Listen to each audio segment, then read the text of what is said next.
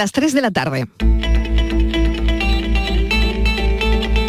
La tarde de Canal Sur Radio con Mariló Maldonado. Está toda la temporada aquí, pero con muy poquitas ganas, porque la calor aquí es muy grande y la gente no le apetece hacer lana. Mm, vender lo que la temporada de invierno está nula. Están las estanterías ahí llenas, el escaparate y nada. Es casi imposible vender ropa de invierno. Pero Andalucía le ha ido bien con un gobierno de coalición y por lo tanto las listas conjuntas bajo mi punto de vista en función también de dónde y con qué personas se presenten pues pueden ser una buena opción. Y exportan las ocho.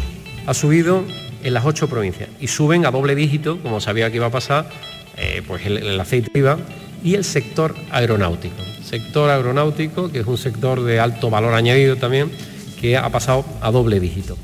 Solo en el mes de agosto nuestras exportaciones crecieron un 53%, el mayor de las 10 comunidades autónomas más exportadoras que hay en España. En muy pocos meses estará en marcha el, el nuevo centro de ciberseguridad de Andalucía, que con una inversión de 60 millones en los próximos tres años va a convertirse en un centro referente en Europa en materia de ciberseguridad.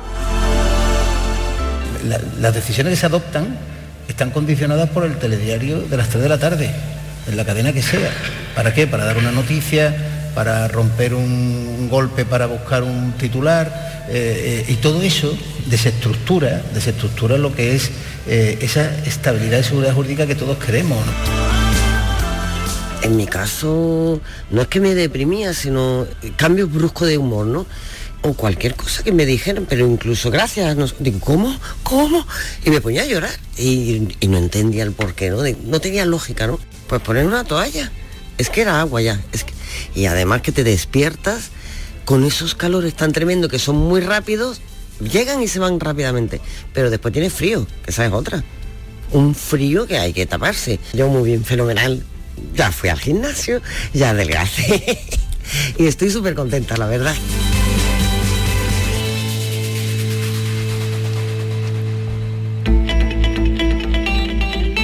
La tarde de Canal Sur Radio con Mariló Maldonado. Acaban de oír los sonidos del día. ¿Qué tal? ¿Cómo están? En nuestra línea de audios los protagonistas de la actualidad, recogiendo todo lo que nos deja la mañana para destacar algunas historias en este tiempo de actualidad. Escuchábamos en nuestra línea de audios mujeres que hablaban de la menopausia porque hoy es el Día Mundial y del calor con menopausia o sin ella. Mañana borrasca, parece que va a llover por fin y las temperaturas se van a desplomar 8 grados. Día de San Lucas en Jaén, el día más caluroso de todos los otoños registrados en esta provincia. Todos nos preguntamos lo mismo, si esto es normal o medio normal. Claro, la economía en manos de la meteorología, porque economistas y gobiernos están cada vez más pendientes de la predicción del tiempo. Y es que va a ser crucial, porque si el invierno va a ser muy frío tras la sequía del verano, se disparará el consumo del gas. Ante este panorama, quienes se adelanta recurren, fíjense con el calor que tenemos, recurren a la leña. La venta de chimeneas se dispara y el precio de la leña aumenta un 30%. Es decir, que hay quien se está adelantando.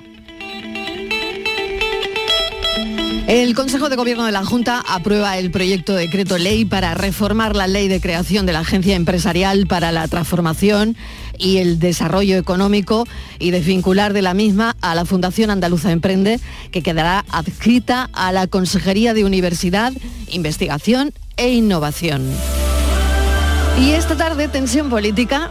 La tensión estará en el Senado con el cara a cara Sánchez Feijó. Debatirán otra vez, confrontarán sus modelos económicos. La economía marca la agenda política, parece que avanzan las negociaciones sobre los nombres que formarán el Consejo General del Poder Judicial, la renovación, pero no se crean, no sabemos mucho, hay que seguir esperando.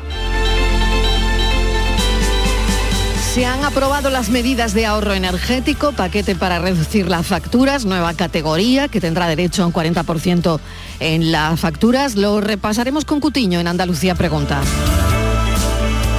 Sigue el alto clima de tensión en Francia, seguro que lo han visto en las imágenes, fuerte descontento social, todo es la inflación y el coste de la vida. Los paros siguen en las refinerías y además paros en el transporte, paros en la sanidad y paros en la educación. El primer paro de un otoño que se adivina caliente en toda la Unión Europea por la inflación y los efectos de la guerra de Ucrania.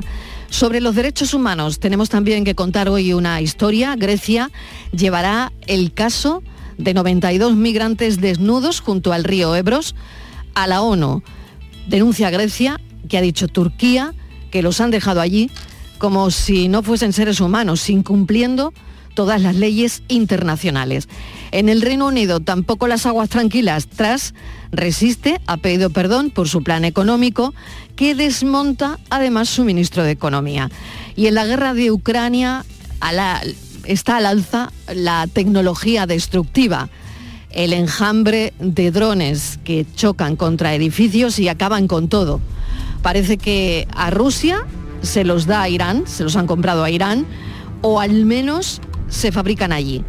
La Unión Europea está pensando ya en posibles sanciones si se prueba que Irán ha vendido a Putin los drones kamikazes con el fin que se está viendo a la hora de cualquier telediario destruirlo todo, aterrorizando a la población. Así se está moviendo el mundo bajo nuestros pies. Y un día importante en el que la tarde se adelanta, mañana se celebra el Día Mundial del Cáncer de Mama. Según la Organización Mundial de la Salud, cada 30 segundos en algún lugar del mundo se diagnostica un cáncer de mama. Bienvenidos a la tarde.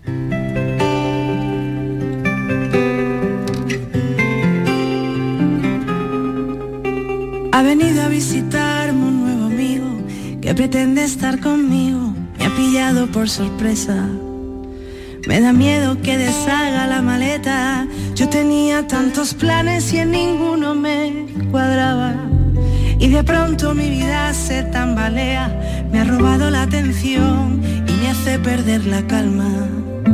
Pero a ratos me devuelve a mi rutina y de nuevo amo tanto lo que a veces descuidaba. Menudo revolcón,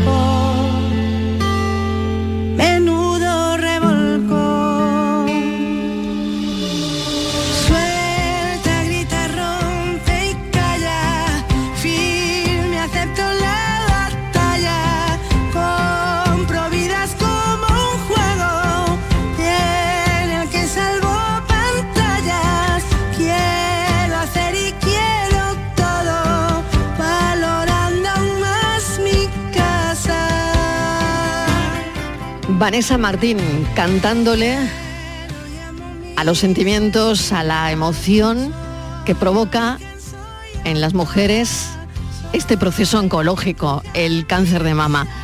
En España se diagnostican cerca de 25.000 nuevos casos al año de cáncer de mama, es decir, que una de cada ocho mujeres tendrá cáncer de mama a lo largo de su vida. Se sabe también que, según algunas estimaciones, una mujer muere en el mundo de cáncer de mama cada 53 minutos. Pero ese cáncer de mama, detectado a tiempo, al inicio del mismo, disminuye un 25% la posibilidad de que este cáncer acabe con tu vida.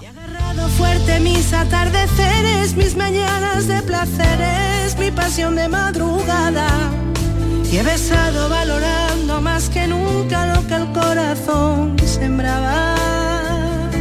Me mira en el espejo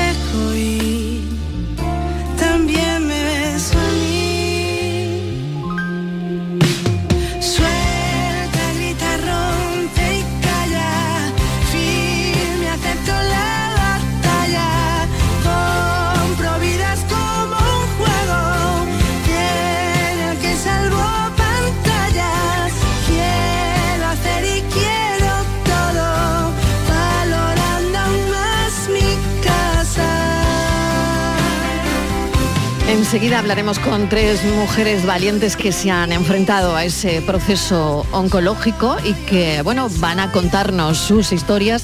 Patricia Torres, mesa de redacción, bienvenida, ¿qué tal? Vamos a por los datos. Buenas tardes, Marilo. Pues unas 6.000 mujeres serán diagnosticadas de cáncer de mama en este año 2022 en Andalucía, de los más de 34.000 nuevos casos que se detectarán en España, si bien 8 de cada 10 andaluzas diagnosticadas con este tipo de cáncer este año lograrán superarlo y mejorar su calidad de vida gracias a los últimos avances y novedades de los tratamientos oncológicos. Entre ellos, nuevas terapias avanzadas como los anticuerpos conjugados, la inmunoterapia u otros nuevos fármacos unidos a las técnicas de detención precoz y las nuevas técnicas de diagnóstico de tumores de mama de tipo hereditario o genético. En cuanto a la prevalencia del cáncer de mama en la comunidad a 5 años se situará en más de 23.000 mujeres al final de este año, según estima la Sociedad Andaluza de Oncología Médica, con los datos procedentes de la Red Española de Registro de Cáncer y el Global Cancer Observatory. Con motivo del Día Internacional de la Lucha contra el Cáncer de Mama, que se va a celebrar mañana miércoles, esta sociedad ha querido informar de los últimos datos y la situación de este tipo de tumor en Andalucía.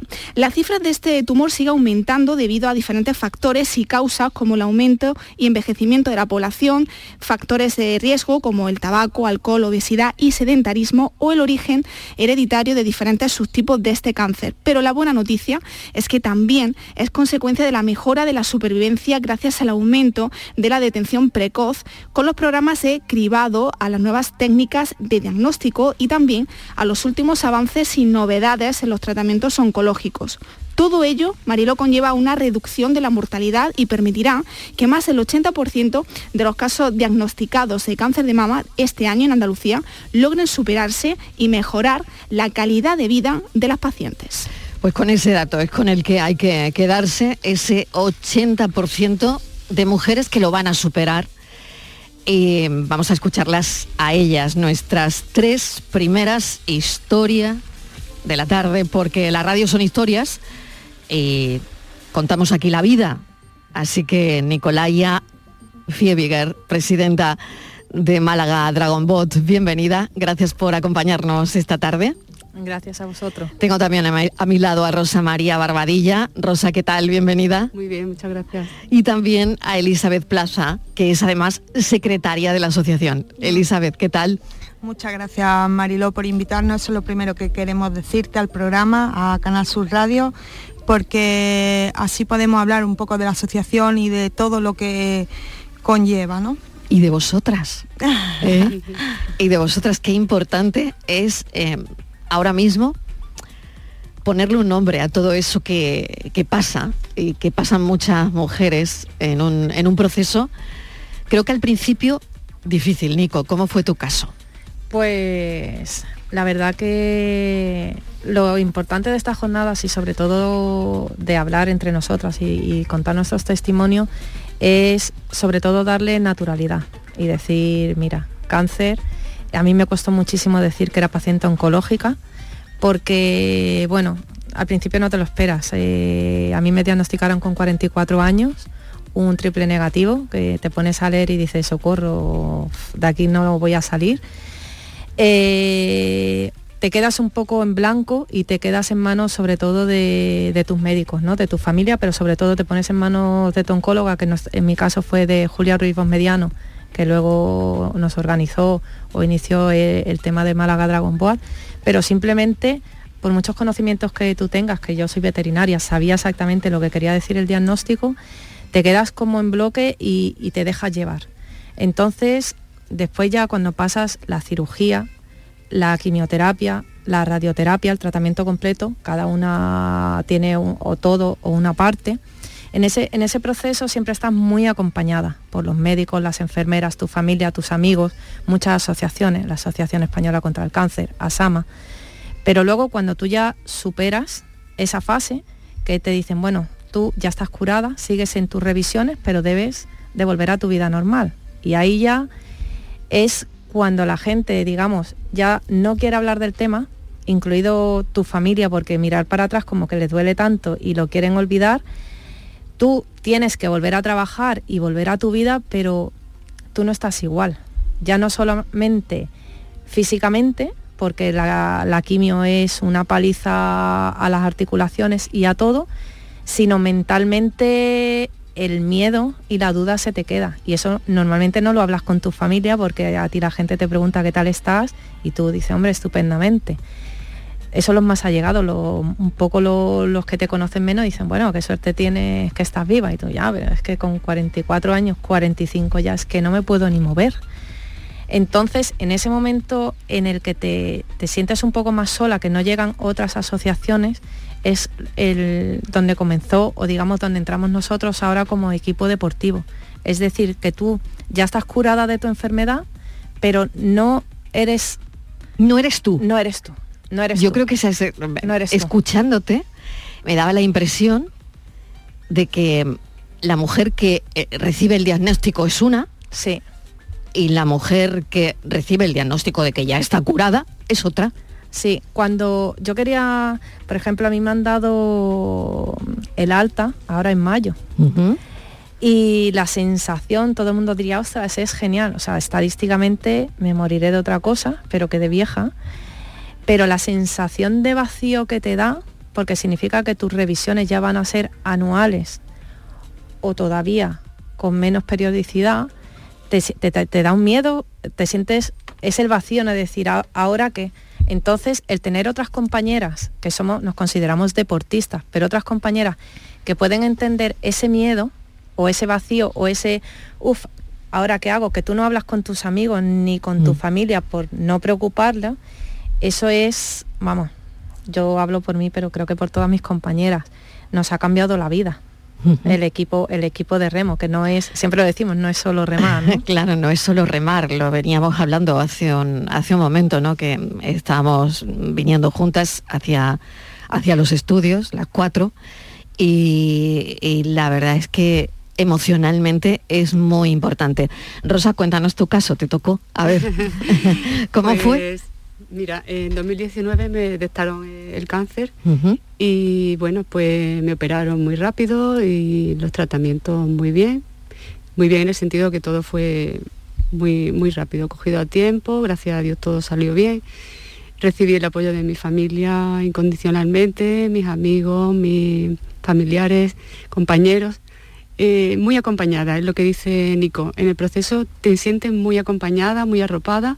En mi caso me pilló la pandemia también, con lo cual estábamos encerrados en casa y no, a ver, pues hubiéramos, hubiera estado un poquito mejor si no si hubiera... realmente hubieses Además con de- el miedo, ¿no? De- despejado tu, tu encima- cabeza, ¿no? Claro. que estoy- doble, doble miedo, ¿no? o sea, Claro, que, que ese claro. diagnóstico ocurra en el confinamiento, ¿no? Claro. Claro. Eh, lo que es el tratamiento. El la- la tratamiento quimio. en sí. Sí, el tratamiento fuerte. Entonces, toda la pandemia con, el- con la quimio, la radio.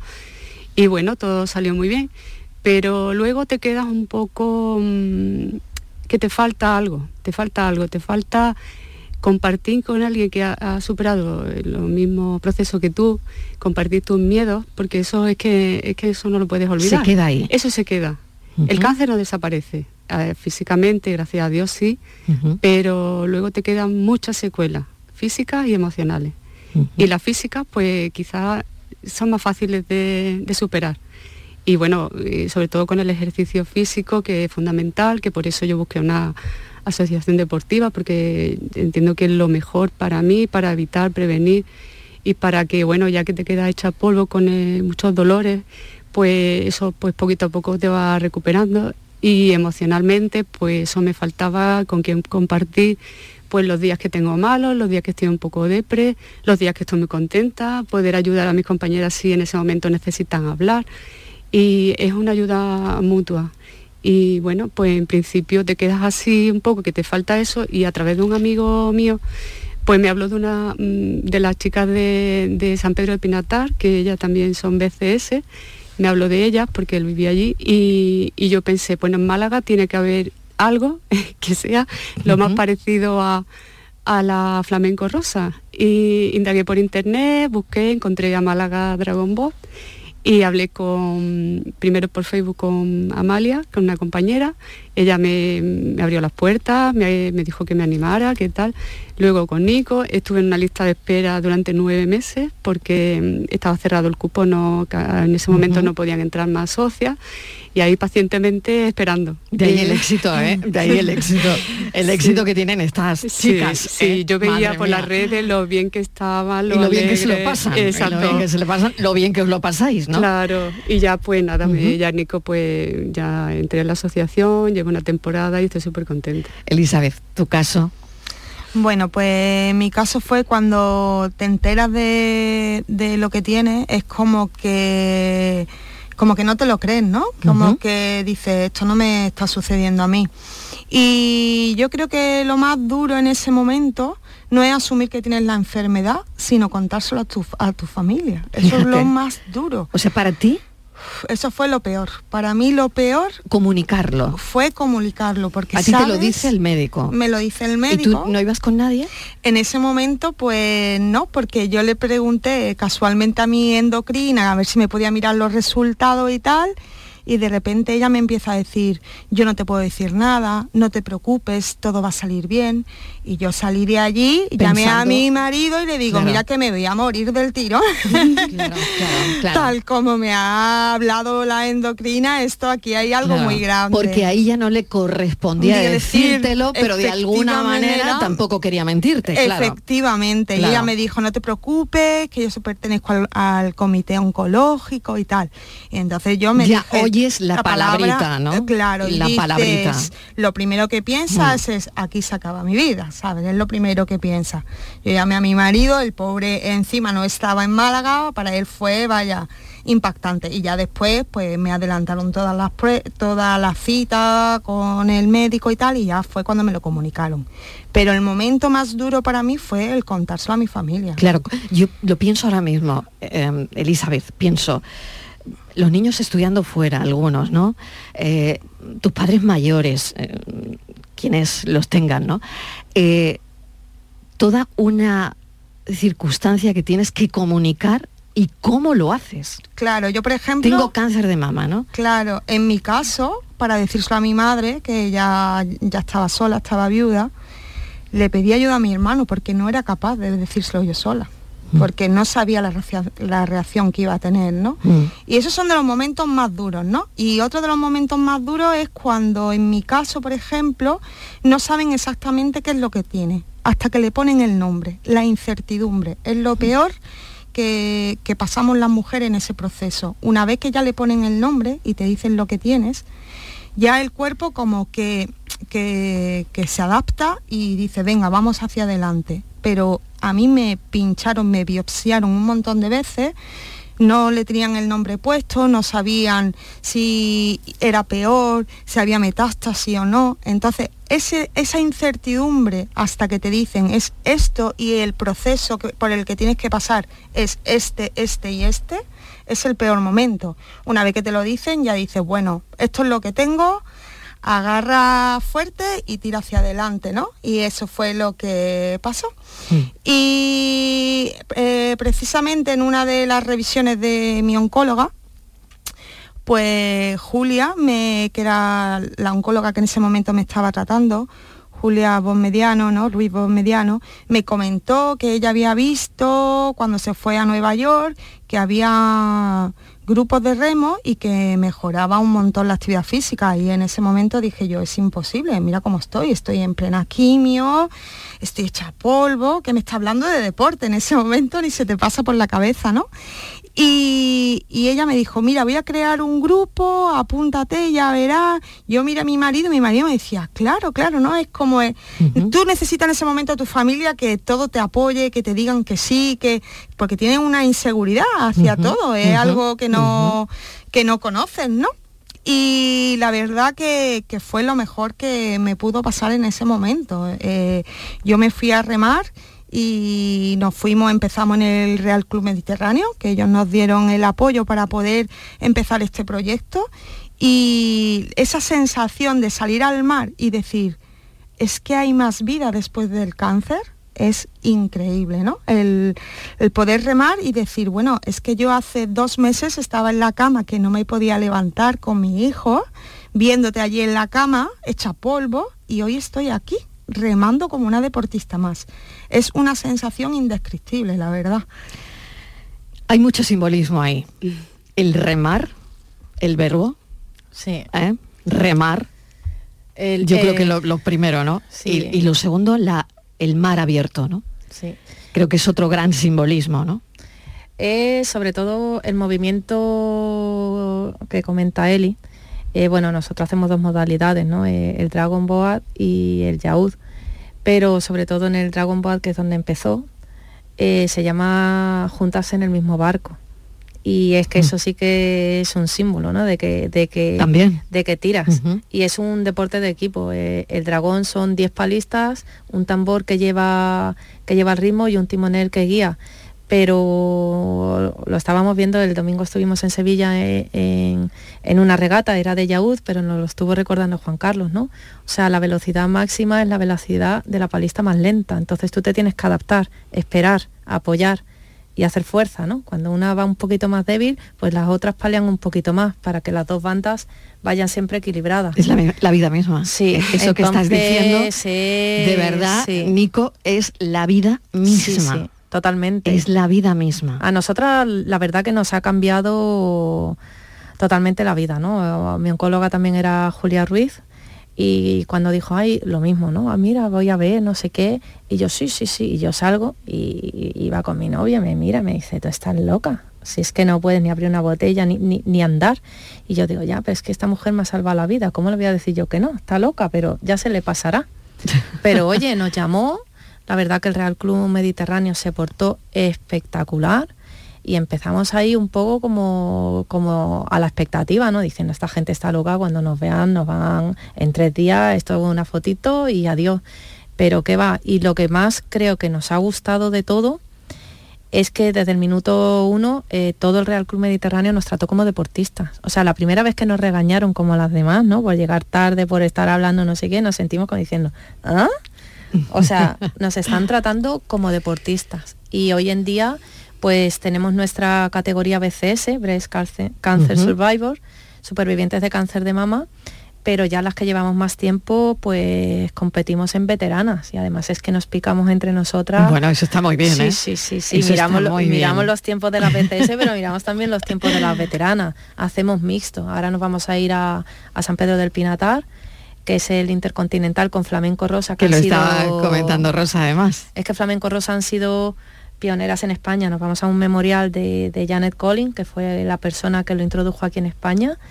Y es el evento BCS en España donde nos juntamos Al final tengo la, sensación que es mm, agarrarse a la vida de alguna manera, porque mm, soy supervivientes, eso está claro, ¿no? Pero es verdad que sale una mujer diferente de ese proceso oncológico y de todo lo que pasáis a lo largo de, ese tiempo, ¿no? Teniendo en cuenta que hay 25.000 nuevos casos al año de cáncer de mama, yo me gustaría que lanzarais un mensaje. Creo que el mensaje lo habéis lanzado desde que os he abierto el micro. Es decir, aquí ha habido muchísimo mensaje para, para mujeres que estén pasando por ese proceso o que alguna vez nos pueda ocurrir esa lotería. Sí. Mm.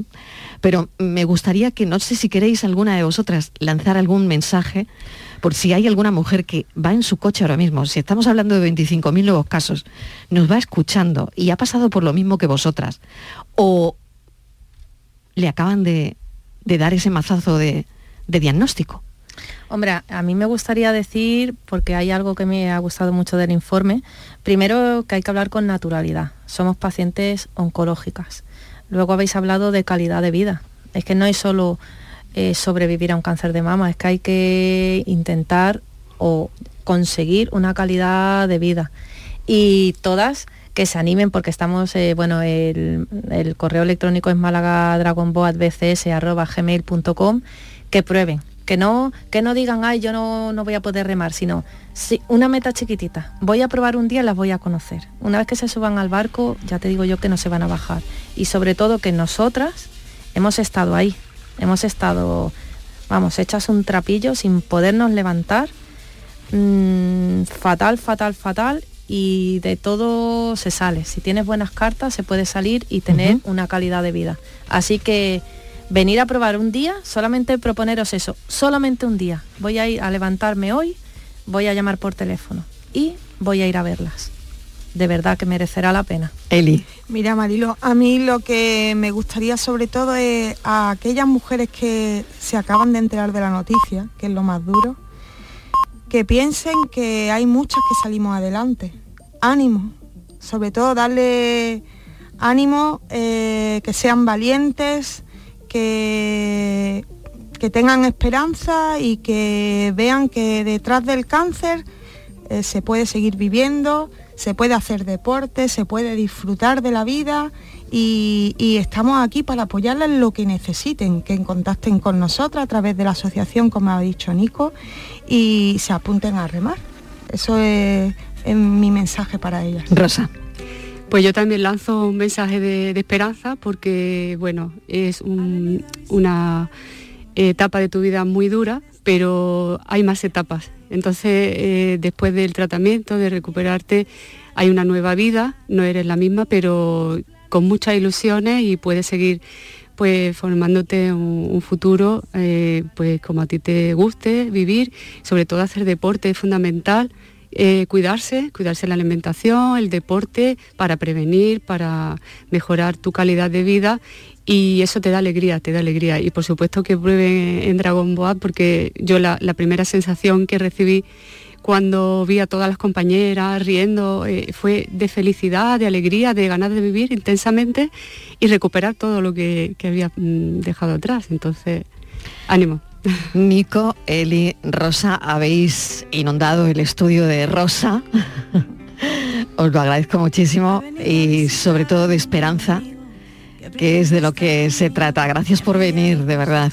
Un abrazo. ti. Y recordarle a los oyentes que mañana 19 de octubre se celebra el Día Internacional de la Lucha contra el Cáncer de Mama, eh, que nosotros hemos querido recoger hoy eh, los testimonios de, de mujeres valientes. Me hace perder la calma. Pero a ratos me devuelve a mi rutina y de nuevo amo tanto lo que a veces descuidaba. Menudo revolcón,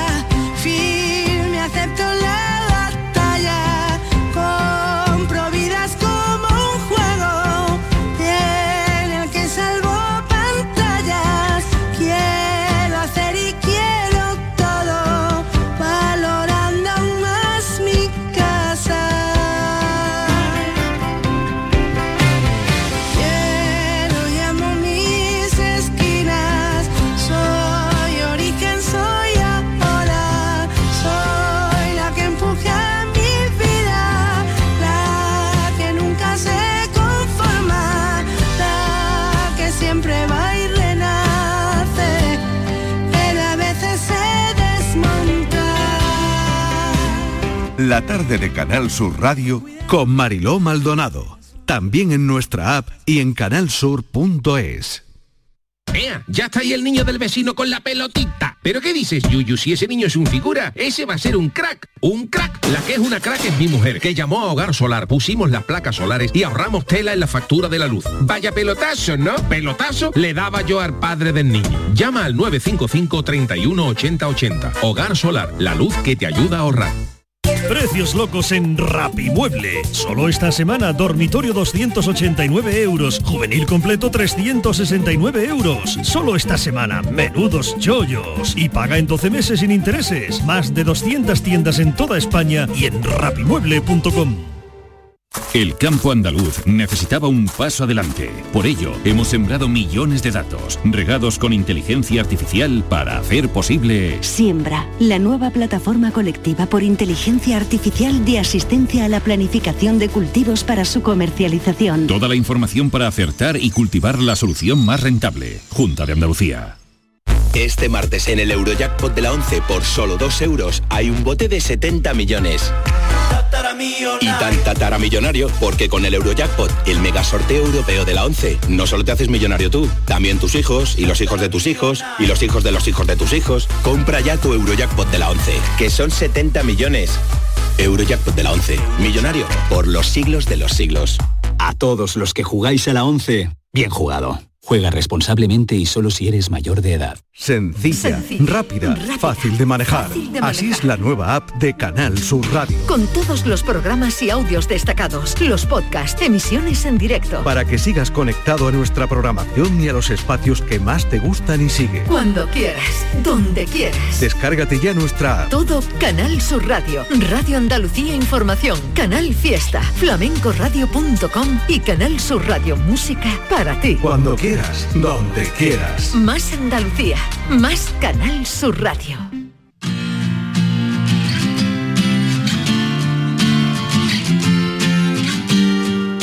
La tarde de Canal Sur Radio con Mariló Maldonado. Hemos sabido esta mañana que dos españolas han fallecido al caer un globo aerostático en la Capadocia, en Turquía. Eh, según la delegación del gobierno eh, de allí, eh, parece que tuvieron que hacer un aterrizaje de emergencia porque se levantó un viento increíble, ¿no? Pero claro, nos hemos hecho a partir de ahí muchas preguntas, Patri. Sí, porque se cree, Mariló, que el fuerte viento ha provocado este desenlace fatal. Como tú bien decías, dos españolas han muerto y tres mujeres más de la misma nacionalidad han resultado heridas durante ese descenso accidentado de un globo aeroestático en Ensegir, uno de los distritos que conforman la conocida región de Capadocia. La delegación del Gobierno, que ha asegurado en un comunicado que no se teme por la vida de las supervivientes, ha anunciado la apertura de una investigación. En cuanto a las tres turistas heridas, todas ellas catalanas, una ha sido dada de alta, las otras dos eh, siguen hospitalizadas.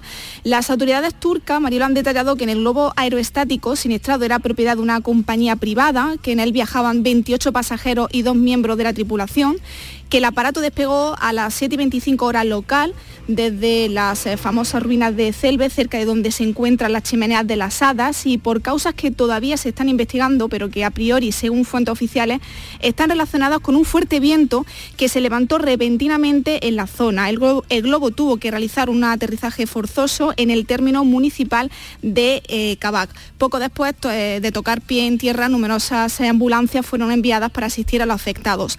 Hay que recordar que la icónica región de Capadocia, en el corazón de Anatolia, es uno de los destinos más populares entre los extranjeros que visitan Turquía.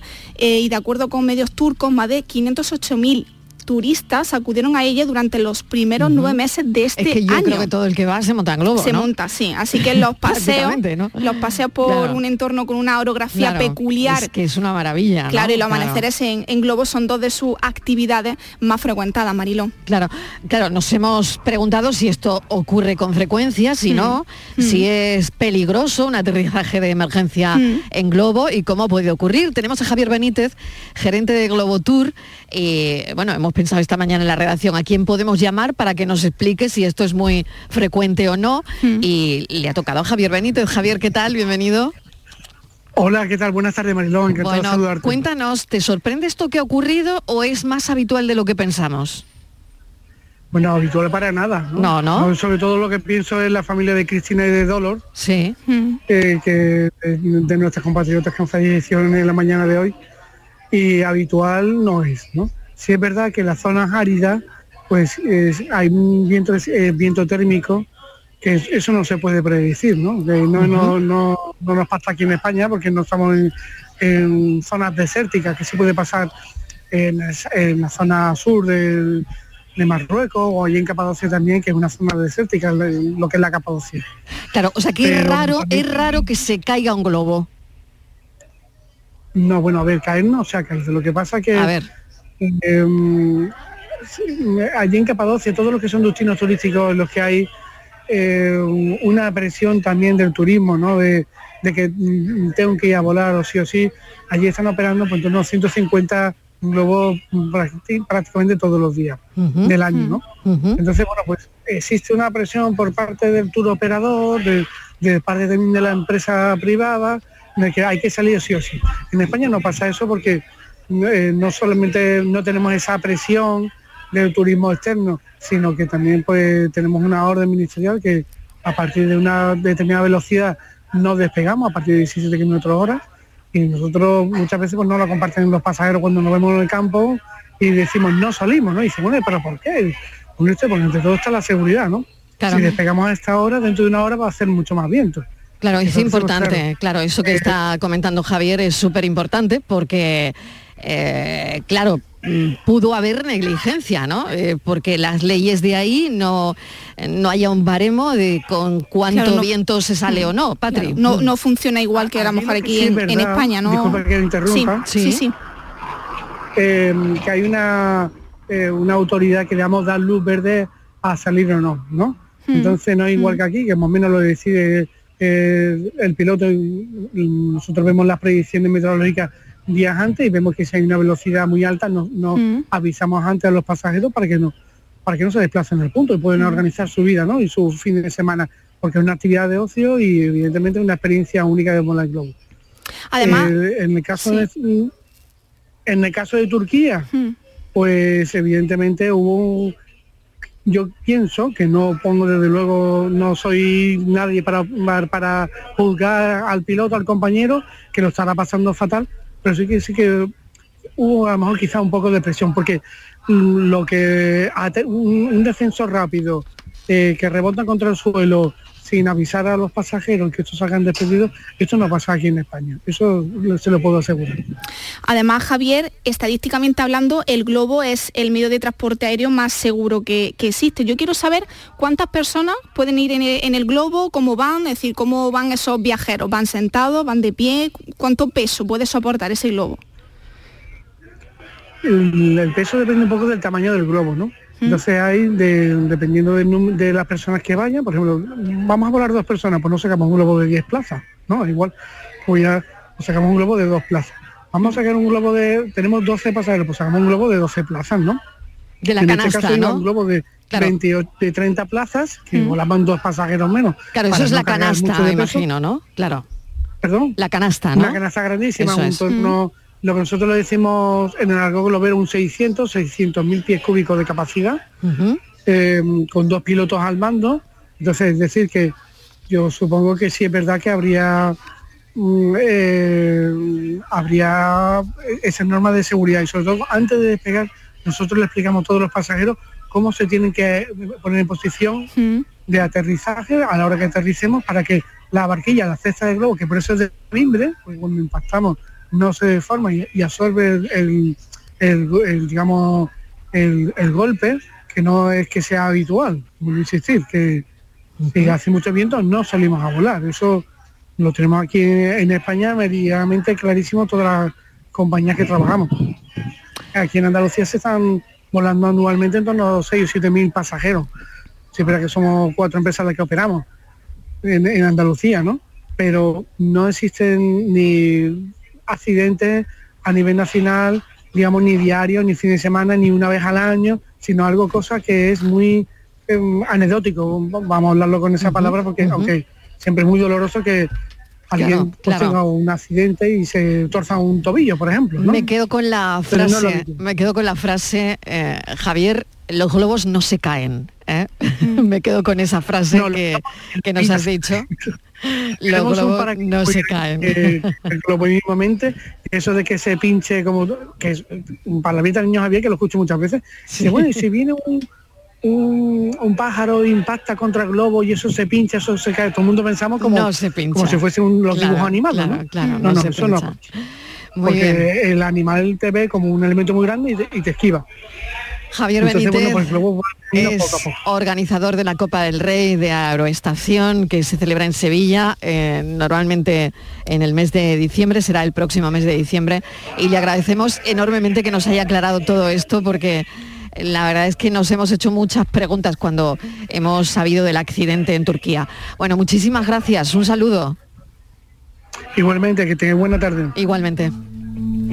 Vamos a por la foto del día. Virginia Montero, ¿qué tal? Bienvenida. Hola, buenas tardes. La imagen de hoy es la propuesta por Miguel Gómez, fotoperiodista freelance. Su trabajo le ha llevado a diferentes lugares del mundo para hacer reportajes y cubrir noticias. Ha trabajado en Associated Press en República Dominicana, desde donde también ha colaborado con diarios norteamericanos como el New York Times, el Boston Globe el Miami Herald, entre otros. Desde 2005 reside en Cádiz, publicando en AP y en el Grupo Vocento. Ha participado en muestras colectivas individuales, así como en proyectos audiovisuales y libros. Imparte talleres fotográficos y consultorías sobre fotografía política. Y ya saben nuestros oyentes que pueden ver la foto del día en nuestras redes sociales. En Facebook, La Tarde con Mariló Maldonado y en Twitter, arroba La Tarde. En la foto, un habitante de Vila Selva, en Ucrania, permanece de pie sobre una bicicleta para observar a través de un agujero en la pared los restos de un edificio después de un ataque aéreo ruso. La foto técnicamente no tiene ninguna relevancia, más que el detalle de la similitud del color de los árboles con la ropa del señor sobre la bici, contra el fondo blanco, pero ilustra de manera curiosa, casi cómica, el día a día de quienes viven en zonas asediadas por conflictos armados. La gente, en la medida de lo posible, trata de seguir haciendo las mismas cosas y los fotógrafos recogen también esas imágenes porque forman parte del momento histórico que les toca vivir. La foto es de Sergei Supinsky de la agencia France Press. Fotoperiodistas que buscan su imagen del día. La tarde de Canal Sur Radio con Mariló Maldonado. También en nuestra app y en canalsur.es. Canal Sur Sevilla. Centro de Implantología Oral de Sevilla. Campaña de ayuda al decentado total.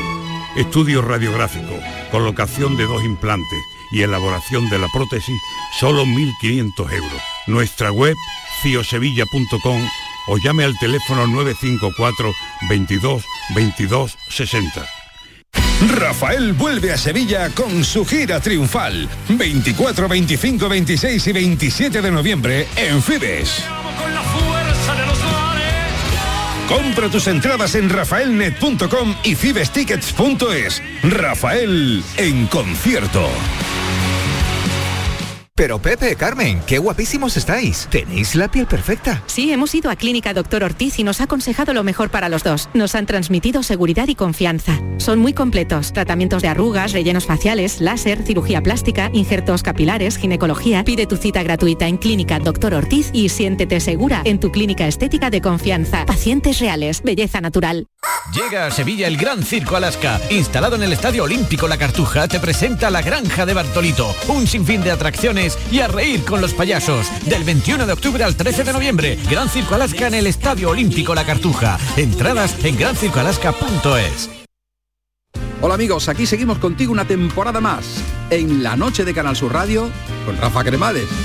Con las mejores sorpresas, música, diversión y todo, todo lo que ya sabes que tiene este gran club en el que hemos convertido nuestro programa de radio. La noche de Canal Sur Radio con Rafa Cremades. De lunes a jueves, pasada la medianoche. Más Andalucía, más Canal Sur Radio. La tarde de Canal Sur Radio con Mariló Maldonado. Estos son nuestros teléfonos 95 1039 105 y 95 1039 16. Los martes toca repasar asuntos de consumo, por eso está con nosotros el abogado de la Organización de Consumidores y Usuarios, delegado en Andalucía, José Carlos Cotiño. Cotiño, ¿qué tal? Bienvenido. Hola, buenas tardes. Y hoy, bueno, tenemos mucha plancha, Virginia. Vamos con lo primero, venga. Pues muchísimas, muchísimas. Si os parece, hablamos de, bueno, una novedad que puede acabar con un hábito que se estaba extendiendo que es eso de comprar mucho online para luego devolver.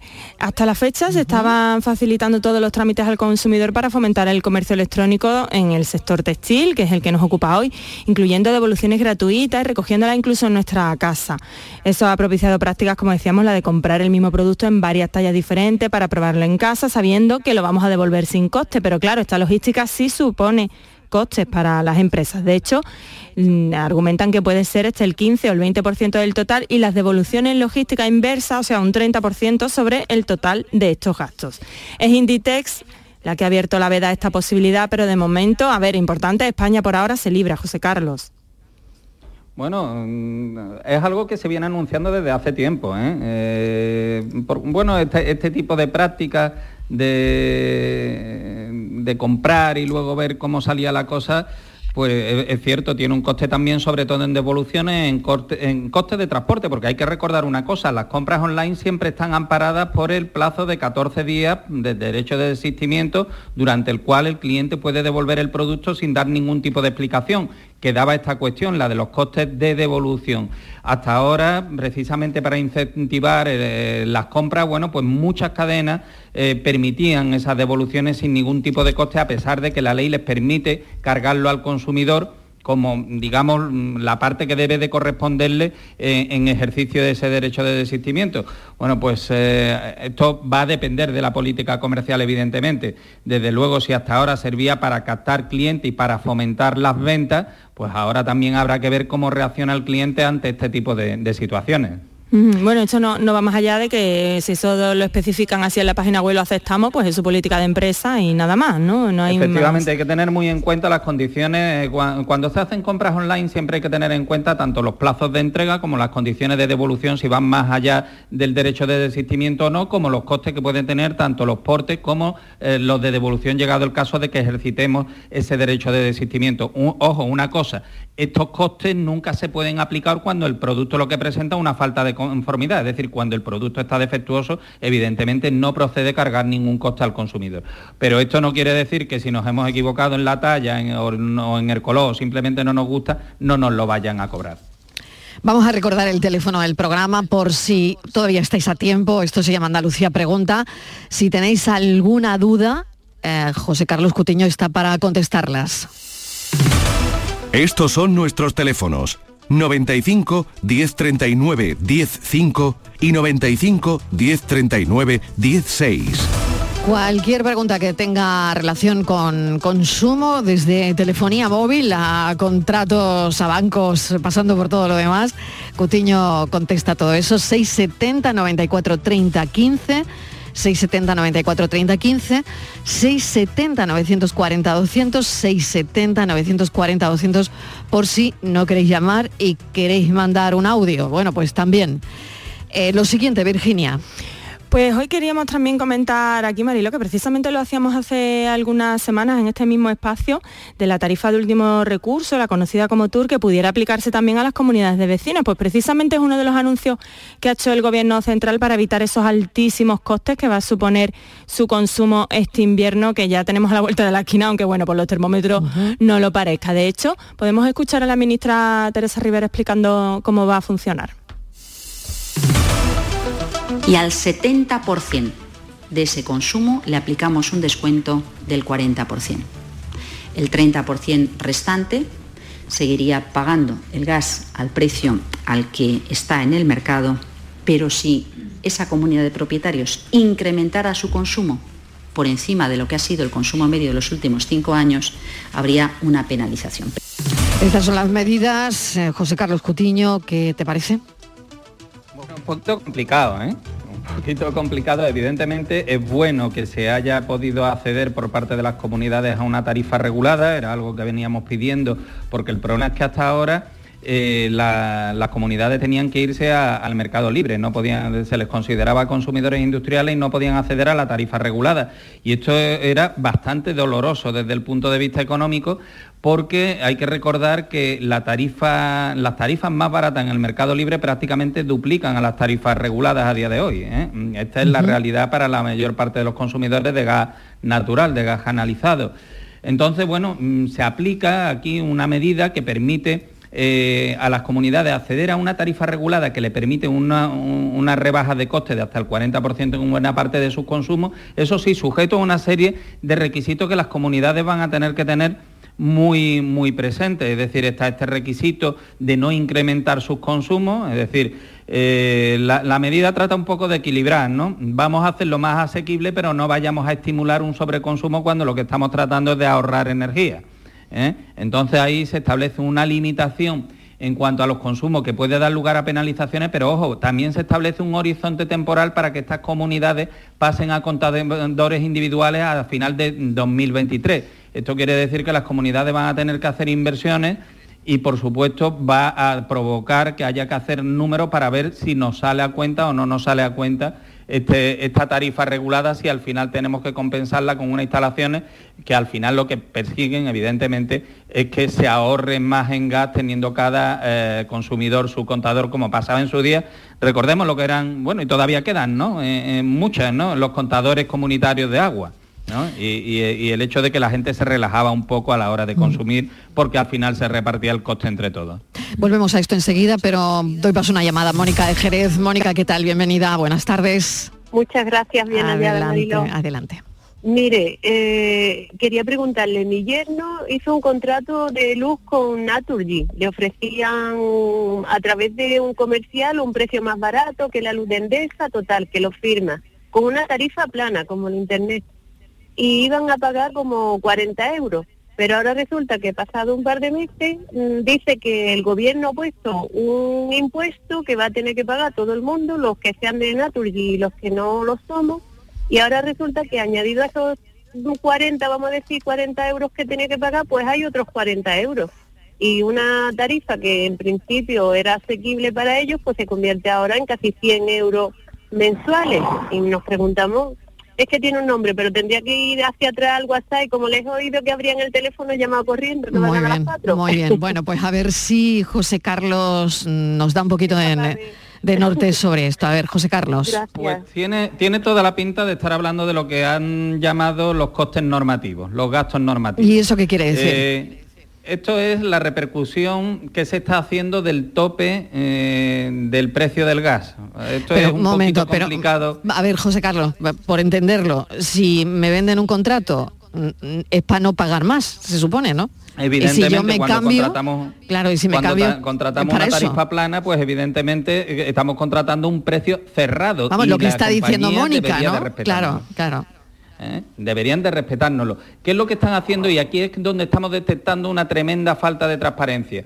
Eh, el gobierno ha establecido el tope al precio del gas que provoca que baje en general los costes de la electricidad ¿eh? porque estamos pagando menos por otra fuente de energía, pero hay que compensar a los que producen la electricidad con gas y eso mm, se nos está metiendo a través de ese gasto normativo. ¿Qué es lo que pasa? Que muchas eh, comercializadoras están entendiendo que eso es un gasto impuesto ¿eh? no es que sea un impuesto, sino que viene, es un gasto adicional que viene impuesto por una norma legislativa y que por lo tanto modifica la situación de sus contratos. Esto eh, es una cuestión que es muy debatible jurídicamente, por lo que decía, es decir, debíamos de entender que los precios que se contratan son cerrados y desde luego habrá que ver, porque mm, nosotros estamos denunciando la falta de transparencia que está habiendo por parte de las comercializadoras de Mercado Libre a la hora de ofrecer sus precios y de informar sobre la repercusión que puede tener sobre los mismos precisamente este tipo de conceptos que a día de hoy ya digo que vienen de, derivan, vienen provocados por ese tope al precio del gas, pero que en ningún caso debería de suponer un encarecimiento de las tarifas ya cerradas. Otra cosa será que cuando se produzca una revisión de esos contratos se puedan implementar este tipo de, nuevos costes siempre con la debida transparencia con el consumidor. Sí es cierto que algunos contratos que tenían las tarifas cerradas eh, tenían cláusulas de revisión trimestral que mm, están sirviendo a las compañías para poder incrementar los costes en función de la evolución de los costes del mercado. Claro, eso es lo que le habrán hecho a él. Y ahora resulta que tú podrás poner una hoja de reclamaciones porque no te informaron bien, pero, pero si te das de baja, pues tienes como el móvil un año de permanencia y tienes que pagarle. Es que es un, canalla.